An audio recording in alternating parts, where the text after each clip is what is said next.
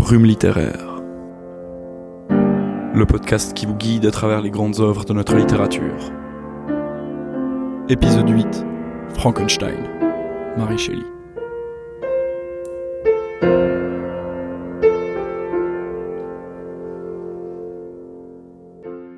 Une grande majorité d'entre vous connaissent sûrement ce roman, de nom du moins. Avec ses adaptations cinématographiques, le texte a largement dépassé le média littéraire pour atteindre un succès tel qu'on oublie parfois la première version, écrite par Mary Shelley et publiée en 1818. Avant de commencer, clarifions une chose, non, Victor Frankenstein n'est pas le nom de la créature, mais bien celui de son créateur. La création, elle, ne porte pas de nom dans ce texte. Cet épisode est le moment idéal pour faire le point, reprendre toutes nos idées préconçues et tenter d'extraire et de comprendre les messages intemporels qu'il véhicule. Commençons par un peu de contexte.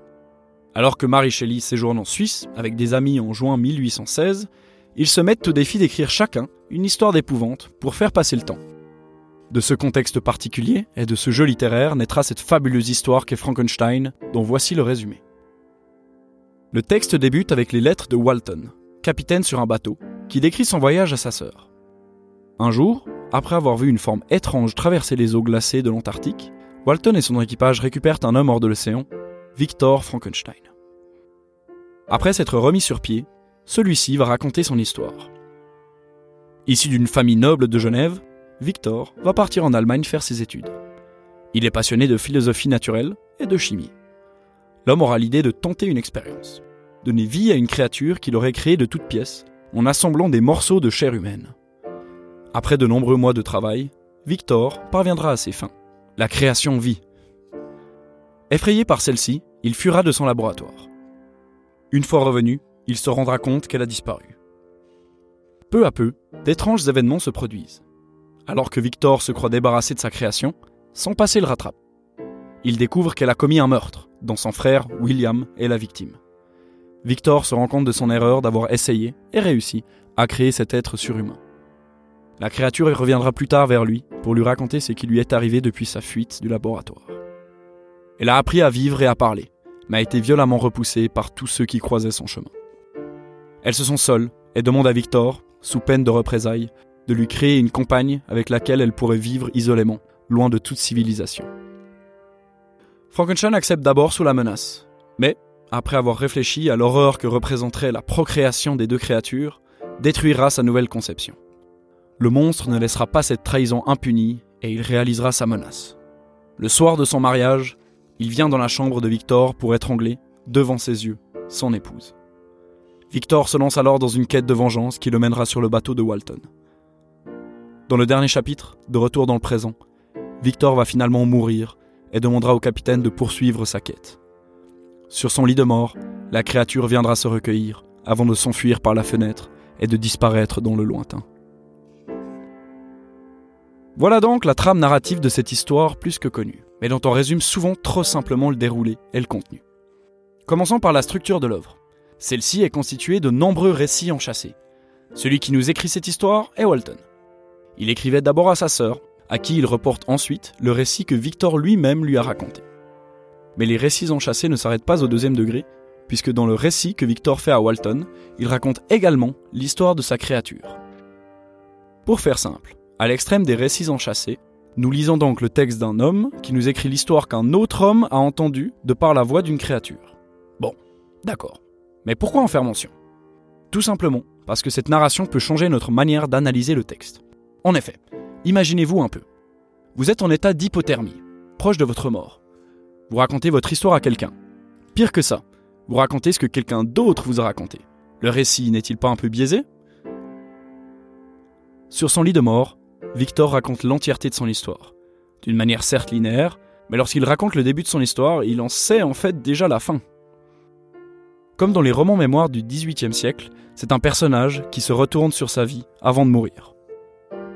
Telle une confession, Victor Frankenstein révèle à Walton ses torts et ses faits, tout en essayant de se dédouaner de ce qui s'est passé. Puisque c'est sa créature qui a tué des gens, on peut, à raison, se demander qui l'on doit tenir pour responsable de ces meurtres. Le monstre qui a commis les atrocités Ou le créateur qui a donné la vie à cet assassin? Difficile de se placer dans ce débat. Les deux opinions sont acceptables, et le texte nous fait, nous, lecteurs, constamment changer d'avis. La question atteindra son paroxysme lorsque Victor hésite à créer une compagne pour sa créature. Si sa première création a commis des méfaits, il n'y est peut-être pour rien. Il ne pouvait pas savoir comment celle-ci allait se comporter. Mais si l'on crée une deuxième, en sachant tout ce qui s'est passé, ne passerait-il pas définitivement au rang de coupable et de meurtrier? Où devons-nous le placer? Où devons-nous nous placer, nous-mêmes, sur cette échelle entre innocence et culpabilité? On ne peut pas négliger les lectures religieuses que l'on peut faire du roman. Celui-ci est par ailleurs sous-titré Le Prométhée moderne. Certains le savent peut-être déjà. Prométhée est connu dans la mythologie grecque comme étant la figure ayant dérobé le feu sacré de l'Olympe pour en faire don aux humains. Il sera puni par Zeus. L'œuvre commence aussi par une citation du Paradis perdu, écrit par Milton, un long poème du XVIIIe siècle dans lequel le poète anglais raconte l'histoire biblique de la chute de Satan en enfer jusqu'à la chute d'Adam et Ève sur terre. Ces deux éléments nous donnent un indice sur une autre interrogation du texte, celle du vrai rôle de Frankenstein. Celui-ci est-il allé trop loin dans ses recherches? Est-il puni pour avoir créé cette créature meurtrière? Est-il donc coupable des meurtres qu'elle commet? On peut aussi se demander si Victor Frankenstein tente de prendre la place de Dieu, qu'on nomme aussi le Créateur, ou s'il est simplement une passerelle qui commet l'interdit et l'irréparable en offrant à une créature qui ne le mériterait peut-être pas le feu de la vie. Avec toutes ces questions en tête, l'œuvre prend une autre teinte et questionne directement l'actualité de la publication de l'œuvre. Entre la révolution industrielle, déjà débutée à la fin du XVIIIe siècle en Angleterre, et les progrès scientifiques, on peut demander si l'homme n'était pas éventuellement en train de dépasser le rôle qui lui incombe et de s'aventurer trop loin dans les eaux qui étaient, jusqu'alors, réservées aux divins. Vous l'aurez peut-être remarqué dans le résumé, je nomme parfois la création comme étant une créature et d'autres fois comme étant un monstre. La distinction entre les deux termes est importante et montre aussi un autre rapport à l'œuvre. Prenons la définition des deux mots du dictionnaire Le Robert en ligne. La créature est un être qui a été créé, tiré du néant. Le monstre, quant à lui, est, selon la première définition, un être fantastique et terrible. Bien. Nous sommes d'accord que la définition du mot créature correspond dans tous les cas à la création de Frankenstein. Néanmoins, le mot monstre ne correspond que si on la considère comme terrible, comme coupable de ses crimes.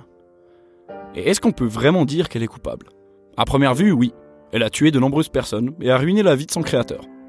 Mais quand on se plonge un peu plus dans le texte, on commence à douter. Est-ce vraiment la faute de cette chose? Ou bien est-ce que le contexte, les gens qui l'entourent, l'humanité tout entière ne porteraient pas une part de responsabilité? La créature n'a jamais demandé à exister, et tout ce qu'elle désire est de ne pas être chassée et de pouvoir vivre en paix, avec ou sans les hommes. Est-ce que ces désirs ne sont pas tout aussi essentiels pour nous, êtres humains? Tout est refusé à la créature, et c'est son désespoir qui la plonge dans la haine et dans le meurtre. Ces crimes sont bien sûr à condamner, mais n'y tenons-nous pas une certaine part de responsabilité? Si tous les autres personnages avaient été bienveillants et avaient accepté la créature telle qu'elle était, aurait-elle commis ces crimes? La créature souligne elle-même ce point dans le dernier chapitre alors qu'elle se recueille sur le cadavre de Victor. Il n'existe pas de réponse unique à cette interrogation. Mais ce propos est toujours présent dans nos vies, que ce soit pour les meurtres, le harcèlement, les viols ou toute autre forme d'acte criminel. Une dernière interrogation que j'aimerais vous soumettre. La créature existe-t-elle réellement physiquement? Rappelons-le, avant le chapitre final, Victor et sa créature ne sont jamais aperçus en même temps par des témoins externes. C'est d'ailleurs ce qui rend Victor si suspect dans tous ces crimes. Personne n'aperçoit directement le monstre, on est juste au courant de ses actions, par le récit que fait Frankenstein. Et si cette créature n'était que la part d'ombre de son créateur? Et si, contrairement à ce que je vous ai dit dans l'introduction, Frankenstein n'était pas est le créateur, est la créature? Finalement, cette dernière n'agit que dans le cercle très restreint de Victor. Les victimes sont son petit frère, son ami d'enfance, sa femme. Et dans aucun des cas, Victor ne peut être totalement innocenté. Tout comme dans l'Odyssée de Pi, n'est-il pas plus facile de désigner son côté sombre en créant un nouveau personnage contre lequel, bien qu'impuissant, on pourrait se confronter? Rappelons que c'est Victor qui raconte cette histoire, ce qui peut nous permettre de douter de ses propos et de formuler d'autres hypothèses. La créature ne serait-elle pas plus une création fictionnelle qu'une créature scientifique? On pourrait bien sûr contre-argumenter cette interprétation en disant que même si dans la grande majorité du roman, personne ne voit Frankenstein et sa créature ensemble, l'ultime chapitre, raconté par Walton, les désigne bien ensemble. D'ailleurs, au tout début du texte, Walton ne voit-il pas une forme passer dans l'eau, la veille de sa découverte de Victor? Oui, mais cette apparition finale du monstre, après toute la confession faite par Victor, pourrait aussi être vue comme un dernier souffle, le regret d'une vie et des vices commis par un fantôme. Une âme qui, après avoir avoué ses torts, se retourne une dernière fois avant de partir libre de tout lien pour s'accorder le repos éternel. Cette fin semble ambiguë, et les analyses qu'on peut en faire sont nombreuses. En lisant ce roman, vous n'aurez peut-être pas la même analyse que moi. Du moins, je l'espère. C'est le pouvoir de la littérature.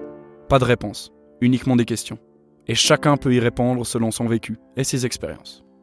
Il n'y a pas de juste ou de faux, juste des lectures qui, parfois, s'entrecroisent, des avis qui divergent. Ouvrez-vous à la littérature, laissez-la vous emporter et emportez-la avec vous. Merci d'avoir écouté Brume littéraire, le podcast qui vous guide à travers les grandes œuvres de notre littérature.